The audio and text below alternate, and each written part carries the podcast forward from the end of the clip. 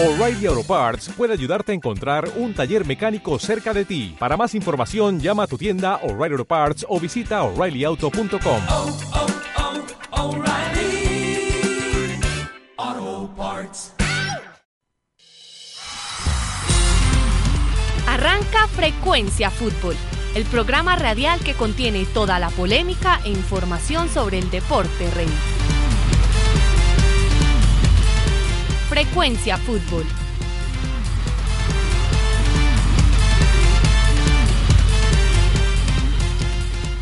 Al arquero también lo llaman portero, guardameta, golero, cancerbero o guardaballas, pero bien podría ser llamado mártir, paganini, penitente o payaso de bofetadas.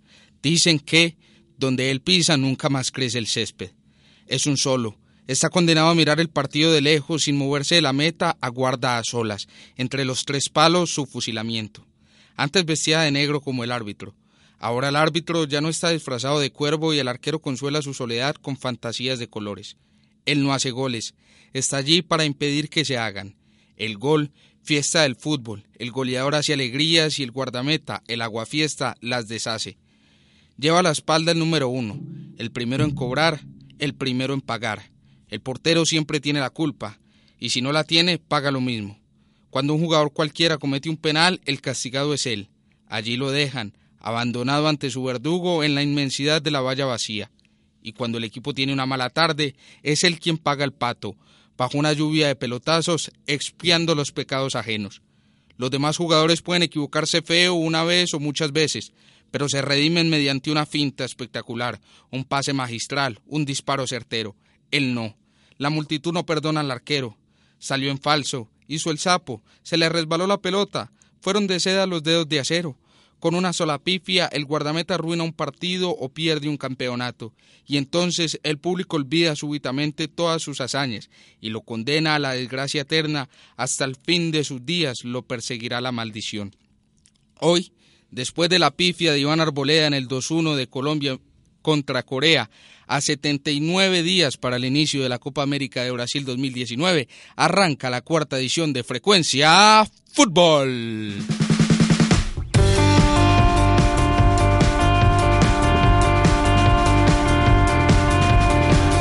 Arranca Frecuencia Fútbol con Sebastián Barrera, Daniel García Ángel, Laura Osorio, un nuevo invitado que ahorita les vamos a presentar y Manuela Toro, como es habitual, todos los miércoles por acústica en la emisora digital de la Universidad EAFID.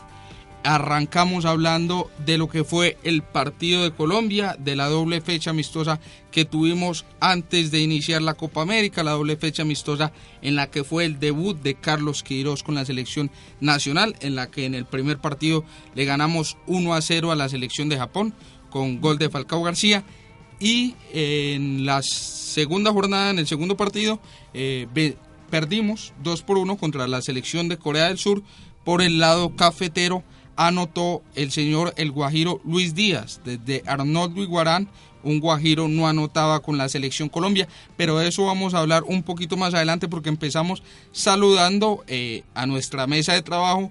Primero, como es costumbre, eh, y como me enseñó el director de este programa, Aaron Quiroz, empezamos con la señorita, la señora Laura Osorio. Laura, en esta fecha de amistosos, eh, volvimos a ver a una selección que rara vez aparece por ahí, pero que siempre es muy particular y tiene muy buenos jugadores. La selección de Cataluña. Buenas tardes, Laura, ¿cómo estás? ¿Qué nos tienes de la selección de Cataluña? Buenas tardes Alvarito y buenas tardes para todos. Y sí, como dijo, eh, realmente la selección catalana es una selección que es muy extraña de ver, pero acá les vengo a traer unos daticos bien interesantes. Es organizada por la Federación Catalana de Fútbol y también es conocida como Selección de Barcelona. Y su sede es el Camp Nou. Su primer partido internacional fue jugado el 21 de febrero de 1912 y lo perdió 7 por 0 contra Francia. Sus victorias más abultadas han sido 5 a 0 a Nigeria, un 22 de diciembre del 98, y precisamente eh, también ganó por ese mismo resultado 5 por 0 a Lituania, también un 22 de diciembre, pero del año 2000. Ha jugado aproximadamente 200 partidos en toda su historia y las selecciones con mayor renombre a las que se ha enfrentado ha sido Nigeria, Brasil y Argentina. Esta última es a la selección a la que más se ha enfrentado, ha jugado tres partidos, ganó uno y perdió dos. Eh, esta selección ha contado con nombres como Puyol, Piqué, Capdevila, Busquets, Boyan y en diciembre de 2008 la selección Colombia se enfrentó contra la selección catalana en el Camp Nou ante 30.000 espectadores y quedó 2 por 1. El gol de la selección colombiana fue hecho por Freddy Montero y de la selección catalana los dos fueron por Boyan. Ahí estaba pues el resumen de la selección catalana, más completo imposible. Otros amistosos que se jugaron eh, esta semana que, recién pasó, eh, bueno, fueron los de el grupo que va a tener Colombia en la Copa América. Recordemos que Colombia hace parte del grupo B en el que está Argentina, Qatar y la selección de Paraguay que eh, nomás el día de ayer jugó contra la selección mexicana. El Tata Martino tuvo un incidente, no sé si lo vieron por ahí. Pegaron un balonazo y le rompió las gafas y por ahí derecho la nariz. Pero la, eh, la información sobre lo que fueron los amistosos de los equipos que va a enfrentar Colombia en la Copa América nos la trae Manuela Toro, a quien le enviamos un gran saludo desde la cabina de Frecuencia Fútbol la fecha FIFA de amistosos y esos fueron los resultados de los equipos que jugarán contra Colombia por el Grupo B en la Copa América 2019 que comenzará el 14 de junio. Paraguay perdió contra Perú 1 por 0 el viernes 22. Cristian Cueva a los 3 minutos marcó el gol de la victoria al aprovechar un mal rechazo del defensa paraguayo. Su segundo partido fue contra México ayer en el que perdió 4 por 2. Los goles de Paraguay fueron de Hernán Pérez en el 59 y de Derlis González en el 88, además de un autogol de Gustavo Gómez en el minuto 9 que marcó el segundo tanto para México. Por el otro lado, Argentina perdió contra Venezuela 3 por 1 el viernes 22 de marzo. Salomón Rondón abrió el marcador en el minuto 6, definiendo por encima de Franco Armani. John Murillo hizo el 2-0 en el 44, pero Lautaro Martínez recortó distancia en el 58 antes de que en el 75 Joseph Martínez pusiera el 3 por 1 de penal. Ayer, Ganó contra Marruecos 1 por 0 con gol de Ángel Correa en el minuto 83. Fue la única oportunidad clara que tuvo la albiceleste en todo el partido. La selección argentina, pese a su triunfo, sigue dejando muchas dudas. Qatar, por su parte, no jugó ningún partido en esta fecha. Recordamos que Colombia ganó 1 por 0 contra Japón con gol de Falcao de penalti y perdió contra Corea del Sur 2 por 1 con gol de Luis Díaz. Ahí estaba también el resumen de lo que fueron los partidos de Qatar que no jugó, de Paraguay y de Argentina que está en serios problemas. Eh, vamos a hablar también en este programa de lo que ha sido la Liga Águila y hablando de Liga Águila precisamente queremos saludar a nuestro nuevo panelista que esperamos que nos acompañe por mucho tiempo. Él es Miguel Ospina, estudiante de comunicación social de acá de la Universidad EAFID. Eh, Miguel, bienvenido a Frecuencia Fútbol, a este programa. Él hacía parte de desde la banca, que era también un programa bueno, no tan bueno como Frecuencia Fútbol, pero que se emitía desde Acústica, la emisora digital de la Universidad de AFIT. Miguel, bienvenido y contanos de una vez sobre los entrenadores colombianos que a diferencia de vos que ya conseguiste trabajo con nosotros, quedaron desempleados. Muchas gracias Álvaro, muy contento de estar acá de nuevo en la emisora y esperando aportar desde mi parte. Ahora, eh, lo que va de la Liga Águila, han salido tres entrenadores, Guillermo Sanguinetti de Santa Fe, José Flavio Torres de Bucaramanga y Jorge Luis Bernal de Águilas. Entonces, esto como que atenta mucho contra los procesos que intentan mostrar los equipos y hasta ahora van estos tres entrenadores en las pocas fechas que van. Bueno, Miguel de entrada se metió en un problema con nuestro compañero acá, Daniel García, a quien vamos a saludar porque uno a, Terry le habla de procesos y le da como rasquiña por donde sabemos. Igual me parece que la cifra es baja porque normalmente para la fecha 11 uno ya tiene como 8 técnicos despedidos normalmente en una liga como la nuestra. En este caso solo va el de Santa Fe y el de Águilas, que son precisamente los dos equipos que siguen en el fondo de la tabla y el Atlético Bucaramanga, bueno, que, que puso un ex jugador, le, puso ahí en, la raya del director técnico y, ha sacado uno que otro resultado. Aprovechamos para saludar al último que nos falta, último pero no menos importante, muy valioso para nosotros, por supuesto, el gran Daniel García Ángel. Daniel, buenas tardes. Eh, se jugó la fecha 11 de nuestro fútbol profesional colombiano.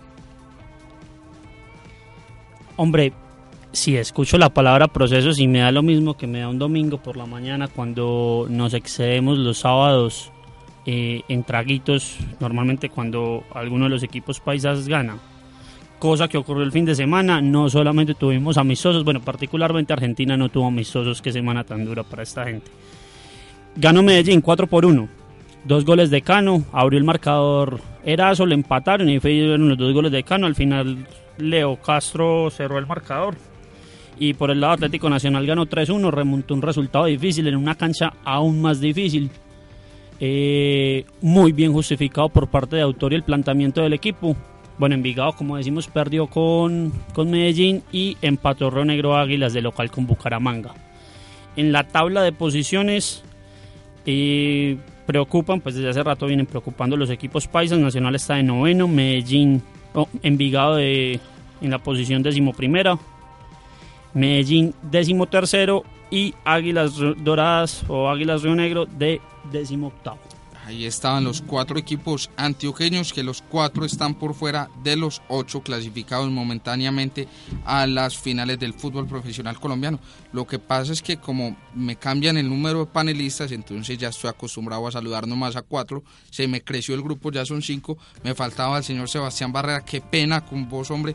¿Cómo te va? Eh, bueno, hoy también hay partidos de, de nuestra Liga Águila juega Atlético Nacional y juega Junior. Buenas ¿A qué horas? Así es, me olvidaste, pero te la perdono porque amanecí de buen genio. Porque aunque Colombia haya perdido, mostró cositas muy interesantes. Y sí, hay fútbol, esto no para, no para. Junior de Barranquilla recibe a Unión Magdalena a las 6 y después Tolima recibe a Atlético Nacional a las 8 y cuarto. A ver, Junior, la banda, yo creo que se está caminando la liga pero no me parece que tenga tantos puntos como debería. 11 partidos jugados, 23 puntos.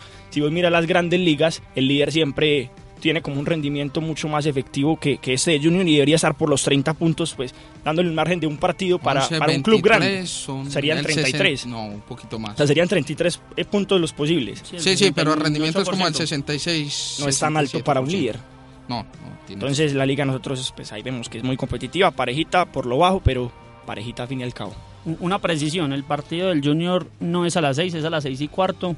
No es una precisión para vos, evidentemente, es para el, niño este con los dardos y el calendario en la mayor que quién sabe cómo programa, que ayer a última hora cambió los dos, el horario de los dos partidos de hoy para eso te trajimos, para eso te trajimos. Porque hasta ayer eh, el partido de Junior Unión Magdalena aparecía para las 6 de la tarde y el de Tolima Atlético Nacional para las 8. Lo bueno es que si uno es apasionado al fútbol colombiano, pues tiene partidos todos los días, porque hay partido hoy miércoles, mañana hay partido porque juega Cúcuta contra el Medellín y Millonarios eh, contra Santa Fe en el Campín. El viernes hay otra vez partido, el sábado hay partido, el domingo hay partido y el martes hay de nuevo partido todos en horarios diferentes. Por supuesto que esto solo le trae aspectos negativos a nuestro fútbol colombiano. Que en otros resultados, discúlpame Daniel, eh, de esta fecha 11, Pasto venció 1 por 0 a Millonarios, eh, Alianza Petrolera venció también por la mínima diferencia al Deportivo Cali, lo mismo hizo Tolima con el Unión Magdalena. Eh, Junior venció 3 por 0 al Huila, América venció 1 por 0 a Jaguares de Córdoba, Santa Fe volvió a perder, esta vez fue 2 a 0 eh, recibiendo al Once Caldas. Eh, Patriotas ganó y se afianzó dentro del grupo de los 8, 3 por 1 Equidad y Río Negro y Bucaramanga empataron a un gol. Vamos a abrir el debate sobre la selección Colombia, sobre los dos partidos, en especialmente este último que ha dado más de qué hablar y que está un poquito más fresco. ¿Qué sensaciones les dejó a ustedes la selección Colombia? ¿Quedaron tranquilos, intranquilos, preocupados? ¿Para qué estamos en la Copa América? Cuéntenme y cuéntenle a los oyentes cómo, cómo ven precisamente esta situación, Sebastián. A ver, esta selección Colombia mostró el recambio que tanto estábamos pidiendo y deja buenas sensaciones. O sea, el segundo partido se inventó ocho jugadores diferentes al del primero, pero, pero yo creo que es válido. Aunque yo siempre vengo diciendo que esto es para preparar el mundial, pues igual hay que ver quiénes van a llegar. Entonces también hay que cambiar. No nos podemos ir con los 11 todos los partidos porque tampoco fueron brillantes para decir esta es la nómina que se tiene que quedar siempre. ¿Qué me preocupa? No sé si Queiroz de pronto no conocía tan bien a los jugadores y no los juntó con quien los debía juntar. Creo que probó dos equipos distintos pero no eran los nombres para cada equipo. nos faltaron duplas, creo Exacto, que, a en eso el medio es a lo sobre que todo. Eh, una dupla, Complementos. ver a un ratico Dubán Falcao, Barrios con Mateus. Exacto, sobre todo en el medio creo que fue donde falló, porque Barrios Lerman el primero, la misma pareja, o sea, los dos la calca los jugadores, la, calca del jugador y por el, y y por el Lampard en Inglaterra. haga de cuenta, pero más bajitos y morenitos. Y eh, la segunda, Cuellar, Mateus, y aunque Cuellar no es tan mixto, pues tampoco es el, el tipo, el tipo que te va a marcar. ¿Y qué me preocupó de la selección? Veo que tenemos las piezas que tiene que tener un equipo campeón. Tenemos el tipo que los hace siempre que se las ponen, que es Falcao, porque si, si le das una de gol, te la hace. Tenemos el que piensa, que es James. Tenemos la culebrita por izquierda, que no la teníamos, y es, y es Luis Díaz. Qué descubrimiento. Era cuadrado, no está, llegó Luis Díaz. Tenemos la culebrita, tres fichas importantes de un, jugador, de, de- de un equipo de fútbol. Tenemos un arquero que te da garantías, Ospina, porque los otros dos, bueno, Camilo respondió, Arboleano tanto, pero nos falta el tipo malo. Nos falta el Uno Alex Mejía de el- Nacional. Con el cuchillo entre los Nos, fa- nos falta el Cassini, nos falta Pero de el Ruggeri, Nacional nos no, de. Libertad. ¿Y cómo está Bueno, sí, jugando? pero, eh, Bueno, llamémoslo. entonces- Llamémoslo. Tampoco hasta allá, pues, pero nos falta el malo. Nos falta el malo porque todos son, son una banda de tiernitos. Usted ve a la selección y todos provocan foto. Todos provocan abrazo. Esos- Además con son- ese son- uniforme Sí, de sí, sí, pijama. sí, sí, sí. Son, son, son jugadores tiernitos. Nos falta el tipo más... ¿Quién mete miedo en la selección? No, no, me meten miedo por sus No, no, condiciones pero- en la pero- cancha, pero, ¿quién no. te va a meter sí, miedo sí, sí. como un macherano que va y te agarra el cuello y te mueve y te maneja el partido? Sí, y te va sí, y te- sí. ¿Quién te habla con el árbitro en esa selección? James. No creo. O sea, James pelea, pero no no no No se lo toman como en serio. No se lo toman en serio. Nos falta Exacto. nos falta el malo, nos falta ese capo y, y yo creo que pronto puede surgir más desde la defensa que desde el medio, pero yo quiero uno en el medio. No sé quién es. Sánchez no era tan malo, pero daba guayo y eso eso era importante. Entonces creo que ese es el único pero que yo le veo en colectivo a esta selección. Yo creo que me alcanzo a poner en forma de aquí a dos meses para la Copa América. Laura, ¿cómo viste el partido de, de la selección Colombia y esta doble convocatoria? No, yo estoy muy de acuerdo con Barrera. Creo que juntamos los que no eran. Me acuerdo muy bien que un amigo me habló en el segundo partido y me dijo, en el primer tiempo ninguno se conocía. Era una selección que realmente no tenía cohesión, claro. Y si tú te pones a ver lo que decía Barrera, ocho jugadores que nunca habían jugado juntos en Selección Colombia. ¿Cómo íbamos a esperar un primer tiempo diferente? Además de eso, eh, yo creo que faltaron más delanteros. Yo quería ver más delanteros, además de Dubán, de Muriel, de, De pronto Falcao. delanteros diferentes, o sea, vimos Sí, los cuatro, vimos los cuatro, pero, A pero mí me faltaron más distinto. convocatorias Todos de los cuatro son iguales, Muriel. Sí, me parece que son extremo. jugadores con cortes muy similares. Me hizo falta. Ahí faltó Borré. Sí. Punto, Borré. A mí me gusta Borré, me hizo falta Borré, me hizo falta también ver como otro lateral izquierdo. Y en ese 4-4-2 el que, el que funciona es Borré, o sea, no puedes poner dos nueves. Pero, pero bueno, sí, yo creo que además de los jugadores que vimos nos faltó. Creo que 23 jugadores se quedaron corticos, pero también me dejó muy buenas impresiones lo que fue la selección Colombia. Bueno, yo, yo tendría para decir ahí que ahorita vamos a hablar de los delanteros, pero más adelante no me vaya a quemar ese dato todavía, señor Daniel. A mí, la verdad, Queiroz, eh, lo que ustedes han criticado hasta el momento, que fue un equipo totalmente desconocido, a mí me pareció un acto de valentía. Porque hay que ser valiente para desprenderse del resultado y decir, a mí qué me importa si pierdo contra Corea del Sur, me importa un carajo. Válido. Yo quiero es conocer a mis jugadores y lo logró porque los vio en cancha, dijo, no tuve tiempo para entrenarlos, los tengo que ver en competencia y a partir de ahí evaluarlos. ¿Qué, qué tiene eso? eso? Esto tiene pros y contras. Pros que los conoció, pero contras es que, es que te quemas en una oportunidad. Es como si en la materia tuvieras un examen, un parcial que vale el 70%. Y lo hago, ¿Me hago lo hago. entendés? Tenés, tenés, tenés una sola oportunidad. Y prueba de que conoció a sus jugadores es que de los 23 que convocó, solo dos no entraron, que fueron William Tecillo y Álvaro Montero, y que es el tercer arquero. Y solo uno jugó menos de 45 minutos, que fue Jimmy Chará. De resto, los otros 20 jugadores tuvieron más de 45 minutos en esta doble fecha eliminatoria que no es lo que suele pasar. ¿Por qué? Porque los entrenadores dicen, no, de entrada no me voy a quemar, eh, no me voy a arriesgar con los resultados. Por ejemplo, Scaloni de Argentina no, no puede hacer esto. Arturo Reyes, cuando tuvo la selección Colombia, no lo pudo hacer porque él estaba eh, ceñido a los resultados y, y se estaba jugando, digamos, una reputación ahí. A Queiroz dijo, a mí qué me importa si pierdo. Y eso me pareció un verdadero acto de valentía que se lo reconozco así abiertamente y creo que, que lo hizo muy bien y acertó. Y con lo nuevo salió a atacar, Eh, que es otra cosa, que no está defensivo, que vamos a meternos con cinco atrás, con cuatro, cinco. No, atacar y allá metidos en el campo rival. eh, Yo Eh, encuentro tres errores en- tres. En, este proceso, en, este, en estas fechas cercanas últimas de, de Selección Colombia. Primero, no jugamos en noviembre. Entonces hay jugadores que apenas están conociendo, que juegan sus primeros minutos en selección, caso Luis Díaz, no vez no estuvo Juan Camilo Hernández, pero solo había tenido 20 minutos, Orejuela, eh, Orejuela, Sí, etcétera, sí, que pudieron haber estado en noviembre. No tiene nada que ver Queiroz ahí, salvémoslo. Segundo error, haber hecho la gira en Asia. Ya cuando se eligió a Queiroz ya estaba el partido con Japón, tampoco tiene la culpa, pero se perdieron dos, tres días de trabajo por el simple hecho Del de viaje. viajar. De acuerdo. De viajar, el jet lag, uno que le va a pedir a, a Sebastián Villa el viernes en el primer 24 horas partido, antes, sí. sabiendo que había viajado, correcto, había tenido un entrenamiento y habían sido 37 horas antes que había llegado al aeropuerto. Súmele pues to- todo el, El trajín la y todo lo que tienen que hacer, eso e- eso no tiene sentido. Y el tercer error, el, el que, bueno, ya Laura nos mencionó y yo había dicho hace un par de semanas, llamar solo 23 jugadores.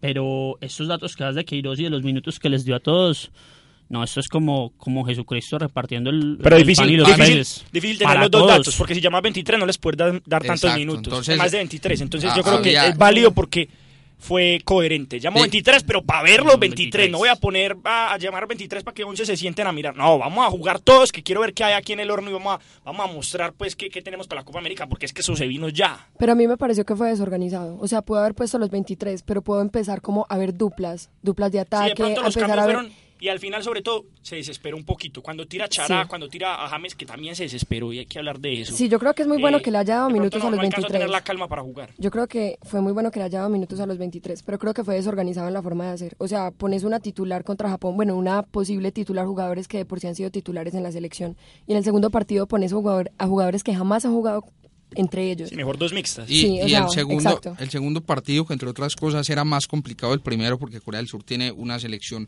yo creo que un poquito más exigente, y si lo comparamos con el grupo que vamos a enfrentar en la Copa América, yo creo firmemente que si metemos a Corea del Sur a ese grupo B, a los cuatro equipos les hace partido. No, a dos de esos los tiene que barrer. Es que hay A- dos equipos a en el grupo Qatar, que no son. Paraguay los barre. Exacto. Y, Argentina, le y a hace partido. hace partido. Exactamente. Eh, Miguel, ¿cómo viste esta doble? ¿Qué, qué sensaciones te dejó Queiroz? ¿Para qué estamos en la Copa América? Bueno, me parece que hay que recordar que la baja de, de Juanfer es muy sensible mirando a la Copa América y me parece que se vieron cosas muy interesantes de Orejuela y Eli Belton en banda derecha, de pronto más Orejuela, también Davinson fue más que Mina y en el primer partido Lerma complicó mucho la salida del equipo perfilándose muy mal, entonces esto no permitió como una buena generación de juego y ya en el segundo partido Cuellar no jugó con las expectativas que había. Me parece interesante que hubiéramos visto a Barrios con Cuellar. A, a mí me parece que Cuellar defraudó definitivamente y lo que decís de Davinson es muy importante. Sí, vas a- ya vas a cobrar, da- Por- dale por ahí. No, Esa no, te no. la algo todo Alvarito, dijiste que Jason Murillo y, y que Mina debían estar como nosotros en los partidos, Exacto. viéndolo por televisión. Exactamente, pero Davinson Sánchez eh, se nos metió en esta, digamos, columna vertebral de la que siempre hablamos, que empieza por Ospina y pasaba en su momento por Carlos Sánchez, eh, James Rodríguez y Falcao García. Yo creo que ahora esta, esta nueva estructura que tenemos, esta columna vertebral,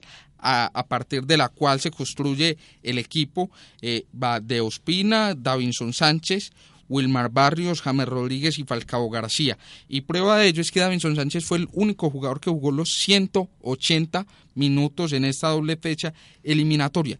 A mí me deja verdaderamente preocupado eh, el equipo en defensa, la parte de atrás, porque si bien tenemos a Davinson, todavía no le tenemos un compañero.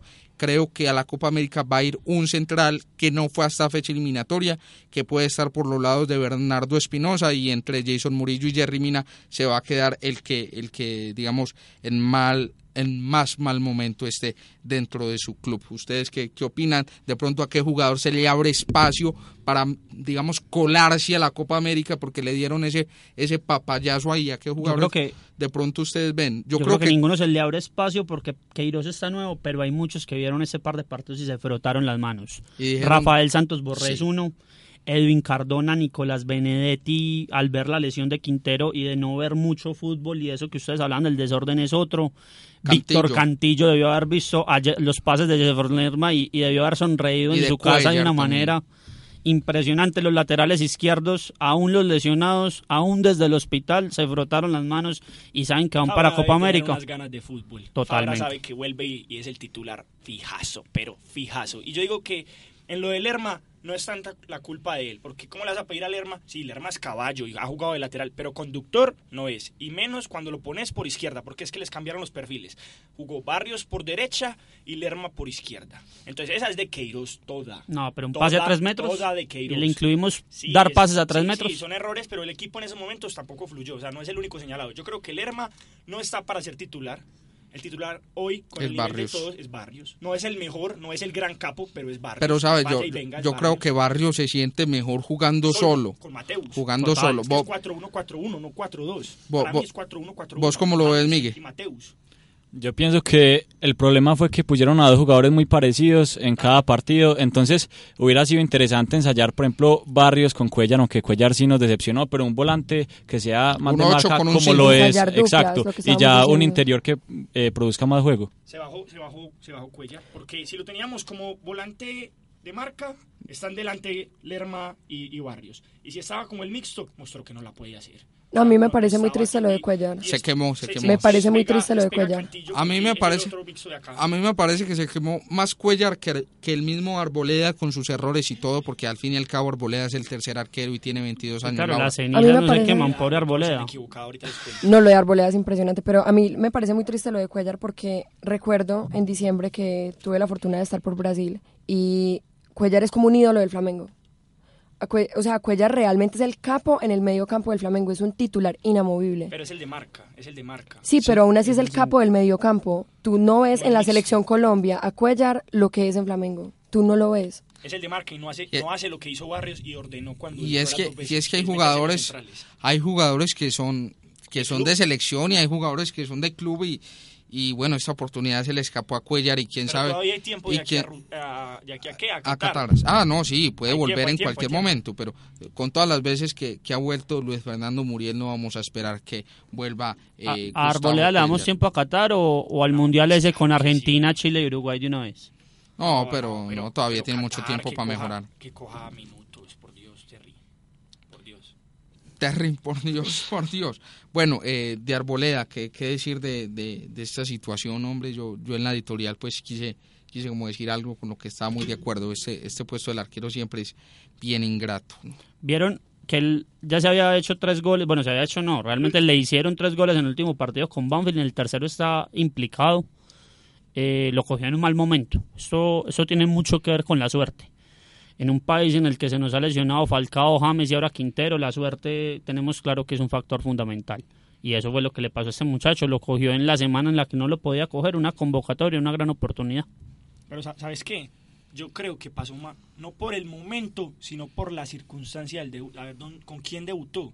Con Corea, un equipo bueno. Es que no estamos jugando contra, contra unos aparecidos. Que nos estaba llegando porque hay que ser realistas. A Ospina muchas veces no le llegan. Porque el equipo tiene el balón en Barranquilla o porque damos guayo en la mitad y no dejamos que se juegue. No porque seamos el gran equipo, sino porque no logramos que logramos perdón que, que no nos pateen tanto Arboleda le estaban llegando y sí se equivocó dos veces pero yo creo que pasó por lo por lo mental porque fueron errores técnicos en el primero tiene abiertas las manos y no las pone firmes y en el segundo si ustedes analizan el movimiento la rodilla izquierda, que es con la que se lanza, la deja como cerrada y, y- y por eso no alcanza a dar el salto y, y poner la mano firme y llegar hasta abajo, que es donde pasa el balón. Yo creo que fueron, fueron errores mentales que re- repercutieron en lo técnico y no se puede decir algo, pelado. no estuvo nervioso.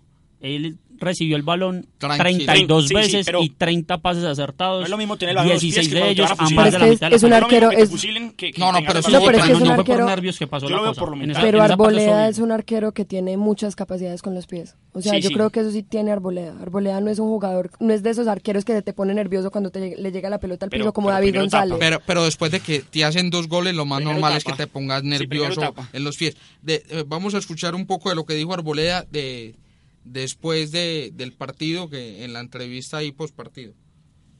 Sí, sí, de verdad, la verdad que obviamente no quería estar, digámoslo por así, de 10 puntos, ¿no? La verdad que era para mí el debut soñado. La, la confianza del profe para mí creo que fue muy importante. Me tomó por sorpresa, digámoslo así. Pero bueno, la verdad que traté de darlo todo, traté de estar tranquilo. Pero bueno, esta es, es la vida del arquero. Así que la verdad, vamos adelante, ¿no? ¿Quiere hablar de alguna de las jugadas puntuales, eh, como para contar las sensaciones de cómo lo vivió? No, no, la verdad, como te dije, sabemos, que, eh, sabemos que somos arqueros y la verdad que estamos en un lugar, la verdad que muy complicado, pero la verdad, como te dije, eh, hay, no hay que trabajar para sacar esto adelante. Iván, en el camerino, ¿qué, qué mensaje le llegó de los compañeros? No, no, la verdad, todas las palabras de aliento de los capitanes, de todo el plantel, eh, que esto es de todos, así que la verdad ya estoy más tranquilo con eso, la verdad que me voy tranquilo a, a casa. Ahí estaban pues las declaraciones que daba Iván Arboleda post partido para el Gol Caracol y Fox Sports eh, precisamente en Corea del Sur. A mí también las declaraciones me parecieron valientes. Y, y, lo que es la suerte, él decía, esta es la vida del arquero, pero le tocó debutar porque Ospina se lesionó. Si Ospina no se lesiona, en el primer partido va Ospina y en el segundo va Camilo Vargas y no tiene minutos. Y él debía estar feliz porque le tocó el debut, pero le, le tocó en estas circunstancias. Eh, aprovechando que ya estamos hablando de, de Iván Arboleda, el arquero de Banfield, que pifió dos veces, eh, Barrera nos traía una información sobre precisamente las pifias de los arqueros, porque hablamos, por ejemplo, que los mejores arqueros del continente hoy por hoy son Armani y, y este muchacho Fariñez, el venezolano y yo Armani lo vi comerse goles peores que los que se comía Iván Arboleda eh, en sus primeros partidos con Nacional. Y a Fariñez también lo he visto comerse goles. Y a Pesuti en Nacional lo vi comerse goles. Y, y yo creo que todos estos grandes arqueros alguna vez se, se comen estos goles y, y, simplemente superarlos, saber que es un momento. Y a Goicochea casi lo crucifican en Argentina después del 5-0 entonces, eh, sabemos que así es esta profesión, que, que, una mala tarde en su trabajo lo tiene cualquiera, Sebastián. Sí, sobre todo los de Selección Colombia sí se han equivocado memorablemente, porque es que, primero que todo, René Higuita, 1990 contra Camerún. Por favor. El 2-0 que nos eliminaba. Después, en el 2006, Oscar Córdoba sacándole a Alex Viveros en la espalda para que Crespo nos pusiera el 1-1.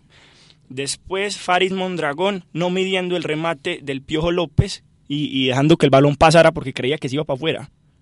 También David Ospina contra Paraguay en Barranquilla. Ospina dejó de pasar el balón de Derlis González que, que, lo dejó, lo terminó empujando Arnoldo San, Sanabria para, para un 2-1 que le daba la derrota a Colombia y después el tiro libre contra Perú en el, en, que también en, en el iba, casi repechaje de Colombia que, que, iba, que, tenía que dejarlo entrar que le metió la mano. Directo y le metió la mano. Entonces, pues, ahí vemos cuatro arqueros de selección Colombia importantes, grandes, los mejores que hemos tenido en con historia. errores de puntos, no de amistosos, y que siguieron normalmente y que respondieron. Entonces, me acuerdo también de Agustín Julio que, que, en una eliminatoria. El, el, arquero que no tenga errores porque no tapó, es, así de simple. Eso, el arquero es como el conductor de, de, carro que nunca se choca, es porque no maneja.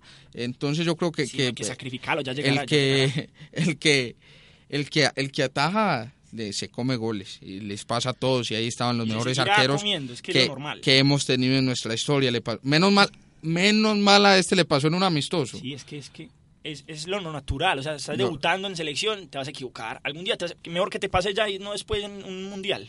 Exactamente. Eh, vamos a pasar de hablar de los arqueros a hablar de los delanteros porque eh, Daniel ta, ta, ta, estábamos viendo precisamente las estadísticas de, los jugadores de la selección porque dijimos no, nos faltó Borré, falta un compañero para Falcao, no vimos a Falcao y a Dubán, pero realmente eh, si Queiroz se sienta en el computador y tiene su analista de estadísticas que no es mucho mejor que Terry, ni nada menos, eh, pues ¿Qué, ¿Qué, conclusiones podría sacar eh, el entrenador español que llega, se sienta en su computador, ve un cuadro en Excel con los goles que hacen los jugadores de la selección Colombia? ¿Qué, qué se encontraría Queiroz?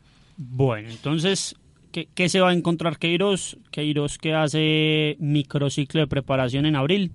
Después de seis años, siete años, tenemos otra vez un microciclo. Definitivamente a Peckerman le pagamos para que, para que, bueno, disfrutara con su familia. Si se revisa Queiroz los goles, se va a encontrar que en la era Peckerman en 78 partidos se hicieron 124 goles. Que luego se jugaron cuatro amistosos con Arturo Reyes, en el cual hubo una muy buena cota goleadora, cuatro goles a, Estados Unidos y tres a Costa Rica destacan. Y se va a encontrar con que los goles están concentrados en pocos jugadores. Radamel Falcao García en 83 partidos jugados metió 33 goles. Datos de Falcao rapidito, todos fueron dentro del área, 24 de derecha, 6 de izquierda, 3 de cabeza, 6 de penal, 1 en un tiro de esquina, 5 de centros que le hicieron, 2 de ellos de Santiago Arias y aquí vamos a hacer el primer, el primer gran análisis. Solo encontré cuatro goles de cabeza en, los en la última década de centros bien hechos. O sea, hay, hay unos que son de tiros de esquina. Pero, hay que ser justo, hemos jugado pero a tocarla en el piso. en Cuando la primera época que fue, la primera época de Peckerman, que fue cuando más goles hicimos, el equipo jugaba Pero- abajo y a las transiciones. Pero uno esperaría que teniendo un cabeceador como el Falcao antes del 2014 se jugara un poquito o, o esperaba yo que Falcao tuviera más goles de cabeza Falcao, con la selección. Jackson, eh, bueno, Jerry Mina. Bueno, hemos tenido muchos jugadores que son potentes arriba y centros buenos en Pero no me movimiento, preocupa, la verdad. dos no me de áreas. Desde que haya gol y no sea de cabeza, no me preocupa Listo. porque, porque eso significa que. A eso que le dices, que jugamos al toque-toque, pues efectivamente 16 goles hizo Falcao de pase filtrado. Le filtraron pases, pero típico pase de 10 a 9, mijo, hágalo. Hay que volver a eso. Ferreira, Castrillón, Sergio Herrera, Cristian Zapata, el Mosco, eh, Luis Fernando Mosquera, eh, Freddy Guarina, Belaguilar, Dairo Moreno, Aldo Leao Ramírez, Magnelli Torres, el Quinsoto, James por dos, Juan Fernando Quintero por tres, Vaca por dos y Chará. Es curioso que Juanfer haya sido el que más veces lo ha asistido de pase directo. No digo que es curioso porque todos sabemos de la calidad de, Jam- Por de Juanfer, sino porque cuántas veces ha tenido la oportunidad de es. estar Juanfer 15. con Falcao para ponerle tres goles. 15 Entonces, veces, muy o sea, poquitas, muy o sea, bien. y si lo dejó tres veces mano lo tuvo que haber dejado muchas más veces mano a mano y Falcao gol. solo convirtió tres. Entonces creo creo que, que nos Bueno. perdimos nuevamente de, de una gran dupla ahí. Juan Guillermo Cuadrado, nuevamente, no hay goles fuera del área. Habla bien Ah. de que tocamos. Pero de no habla bien de, De- que no de- tenemos de media no tenemos distancia. Pero ¿saben qué? Ayer a James lo vi intentando y, y de pronto es un, una, era una instrucción James de Peckerman. los- Yo creo que eso era un mandato. Vamos a llegar hasta allá y si nos tenemos que meter en ya nos metemos. Pero es que yo después de Freddy Guarini y de Dorlan Pavón no recuerdo en la selección Colombia un jugador que, que de media distancia usted la ¿Cuánto hizo cogiera con el Real y, Madrid, y fuera a hacer un... un... Terry, ¿cuántos? Tres. Pero Imagínate. bueno, vamos, vamos en los jugadores. Entonces, Juan Guillermo Cuadrado, 8 goles en 78 partidos.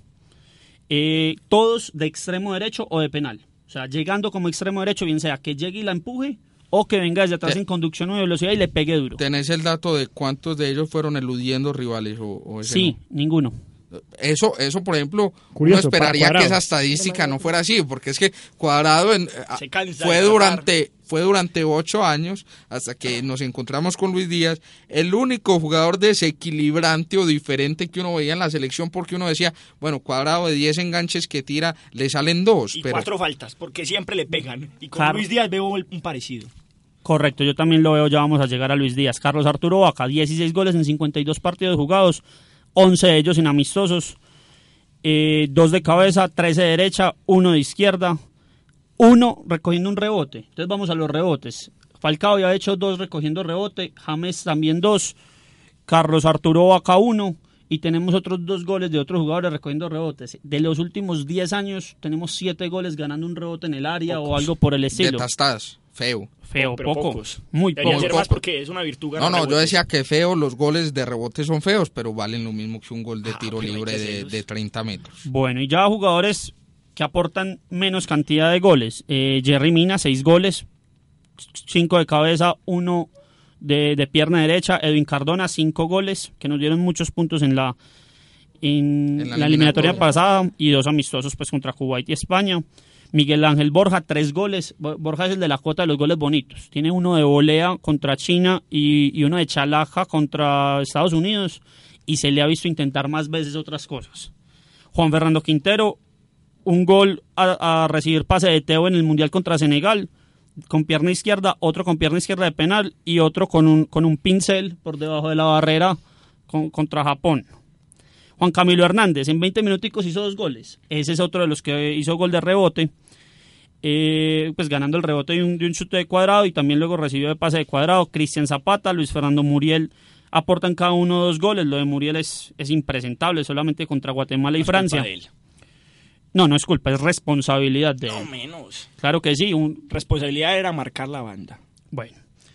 Y por último, este gol que vimos de Luis Díaz, un gol que teníamos de, de José Izquierdo. Va- vamos a resumen de, de las características de estos goles para terminar luego con los de James, que, que ustedes saben la debilidad que yo tengo por James David Rodríguez Rubio, el hijo de Doña Pilar.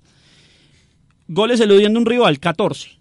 De por lo menos 150 goles que vi en los últimos, en los últimos 10, 12 años, encontré 14 eludiendo un rival y solo uno eludiendo más de un rival, que fue el de Carlos Vaca, que le hizo esa, esa pirueta o esa figurita a, los dos jugadores de Estados Unidos, eh, de Costa Rica, perdón. Goles fuera del área, encontré siete. El de Freddy Guarín, uno de Edwin Cardona, dos de tiro libre de Juan y de James, eh, de James dos más fuera del área, incluido en el que recibe de pecho y la manda a guardar para el Puscas. Goles de tiro libre dos, uno de Quintero, uno de James, goles tras un buen centro, encontré tres. Eh, uno de Edwin Cardona Ateo, centro desde dentro del área, yo casi que diría que es un pase, y los otros dos de Santiago Arias. Curioso no encontrar ni en Pablo Armero ni en Juan Camilo Zúñiga un, pues una jugada que haya terminado en gol. Seguramente se hicieron centros buenos, pero, pero por ese lado. Y cierro el resumen con James David Rodríguez Rubio, que hizo cuatro goles de derecha, uno de cabeza y 17 con... ah, Este sí es un pincel. Este sí, esta zurda es lo más lindo que ha tenido este país. Cinco fueron de penal, uno de tiro libre, tres fuera del área. Eh, James en varios eh, demuestra condiciones técnicas pues, superiores a las de cualquier otro colombiano, incluido en la que solo en uno elude un rival, que es al muchacho este de Japón, que casi lo deja discapacitado en el Mundial pasado, en el de No, 2014. de 2014. Y, y bueno, ese es el resumen de goles. Menos no tenemos de resumen, rebote, ¿qué tal no tenemos de, de larga distancia, no tenemos centros. Nues- Nuestro, fútbol se reduce al tac, tac, tac, tac. Nos correr, gusta, a pero, correr, porque con pero Peckerman complicado. corrimos más de la cuenta. Bueno, ahí estaba pues más que... No les digo pues que el asistente de Peckerman dudo que pueda hacer algo más de lo que hace Terry para nosotros acá en Frecuencia Fútbol. Bueno, después de eso vamos a hablar de los equipos colombianos. Como les dije, acá tenemos fútbol todos los días. eh, y bueno, vamos a empezar a hablar de la Liga Águila, de los equipos antioqueños. Pero antes de eso vamos a escuchar un pequeño audio. Sánchez encara, ¿para dónde va? Se pregunta todo el mundo. Sánchez enganchó, qué lindo, qué lindo Sánchez lo picó. Golazo, Dios mío.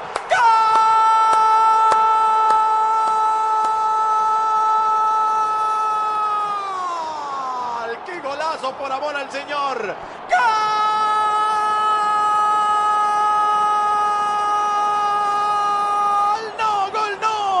¡Recontra super hiper mega golazo! ¡De una pasión! ¡De una locura! ¡De una enfermedad llamada América de Cali con ustedes! ¡Con ustedes! Sánchez, poseído por el espíritu de Messi de Neymar. Una jugada notable. Uno, dos, tres, ¿cuántos que me voy? Sale el arquero y L1 y cuadro como la... Ahí estaba la narración que, hombre, este Eduardo Luis es hasta de buenas porque siempre le toca narrar a él los goles bonitos.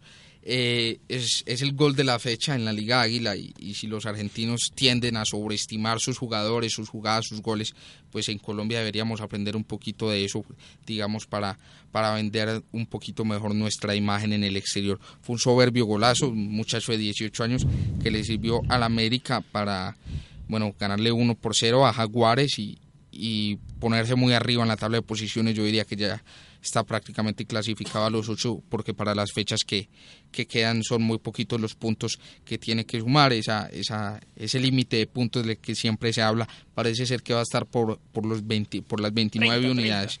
Eh, bueno, el, Pero está muy apretado, está muy apretado. el octavo en este momento tiene 16 puntos, ya pasamos la mitad del torneo, entonces creo que va a estar por los Entre ellos se 29. roban y- sí. Recordemos que, bueno, Luis Sánchez, eh, eh, quien hizo este gol de, el que acabamos de escuchar la transmisión, tiene apenas 18 años y había hecho gol eh, en la Copa Águila también esta semana que recién pasó con el América de Cali. Eh, como lo dijimos al inicio del programa, los cuatro equipos antioqueños están fuera de los ocho, es una situación poco habitual, más que todo por los lados de, de Nacional y Medellín. Eh, Laura, ¿qué calendario le quedan a los equipos antioqueños? ¿Hay posibilidades? ¿No hay? ¿Qué equipo ya definitivamente no?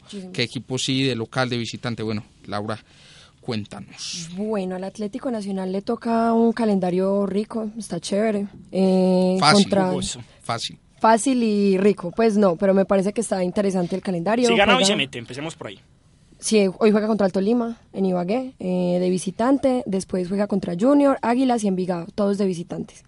Y de local juega contra Pasto, Alianza Petrolera, Patriotas, Medellín, América y Santa Fe. En este momento Nacional es el equipo paisa que más arriba está en la tabla, de posiciones, que está en el puesto 9 con 15 puntos. y Águilas Envigado de visitante, ¿no viaja entonces? Vamos. Bueno. Prácticamente, no viaja Águilas y Eh, Envigado esa, esa es una ventaja que tienen los equipos antioqueños. Recordemos que Medellín también viene de una seguidilla de partidos acá en la misma región. El problema nacional, por ejemplo, es que hoy tiene un partido muy difícil porque a Nacional siempre le cuesta de más contra el Tolima.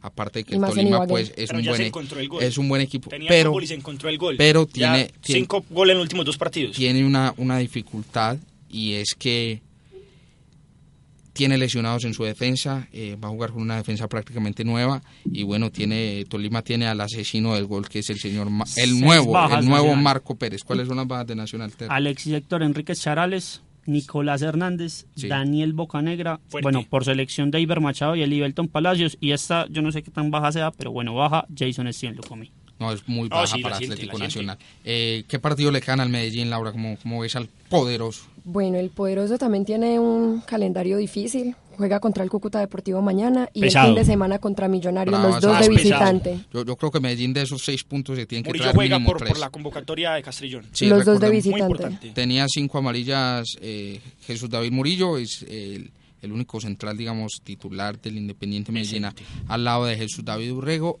de Jesús David Urrego, no, de, de Héctor Héctor, Urrego. Urrego.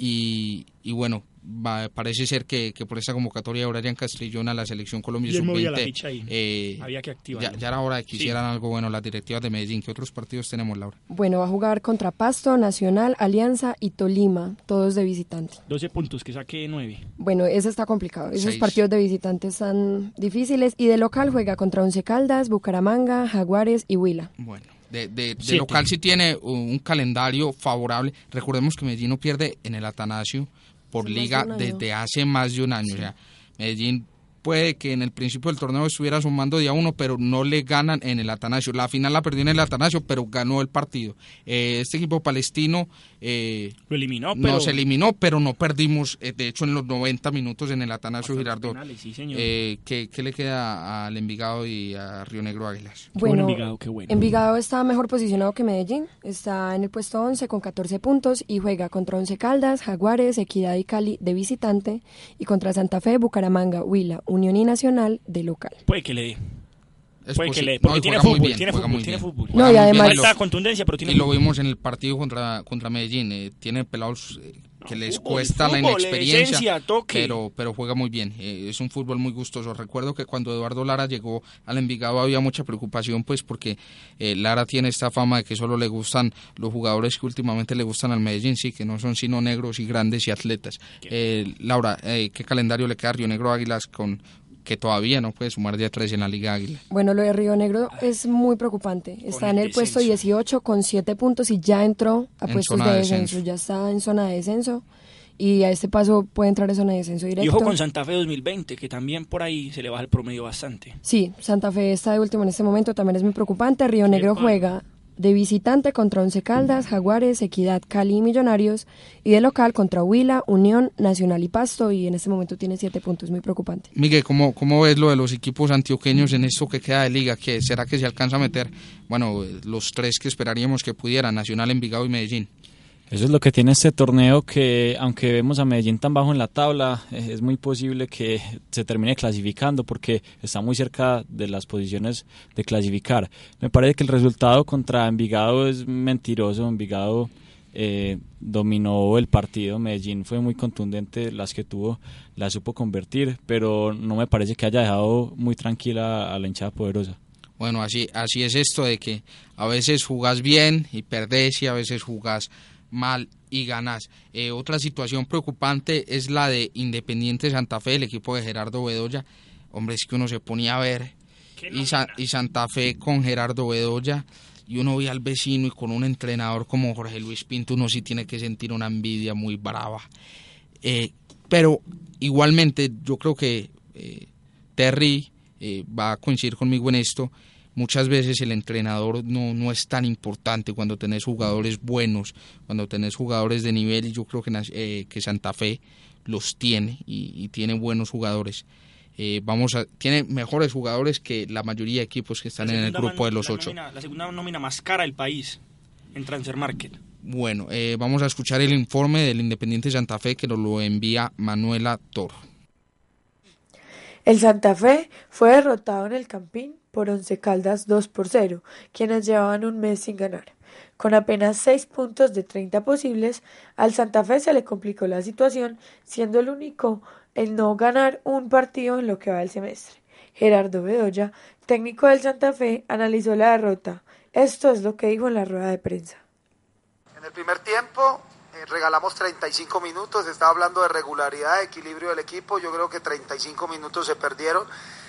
Mejoramos los últimos 10 del primero, segundo tiempo hago variantes, juego un 4-4-2, cambio el sistema, tuvimos algunas ocasiones claras, no concretamos, nos volvemos a equivocar en la parte, en un balón donde ellos yo creo que liquidan casi que el compromiso, no siquiera por el 2-0 y no por la parte anímica, lo que estamos viviendo. Creo que somos un equipo que por no obtener los resultados que deberíamos de obtener, ha entrado en una ansiedad y una incapacidad a veces que, que se está notando bastante. El Santa Fe tiene 10 partidos jugados en el torneo y solo ha podido anotar 8 goles, 5 juegos de 10 disputados en los que no anotó, convirtiéndose en uno de los equipos con menos tantos en la liga junto a Bucaramanga.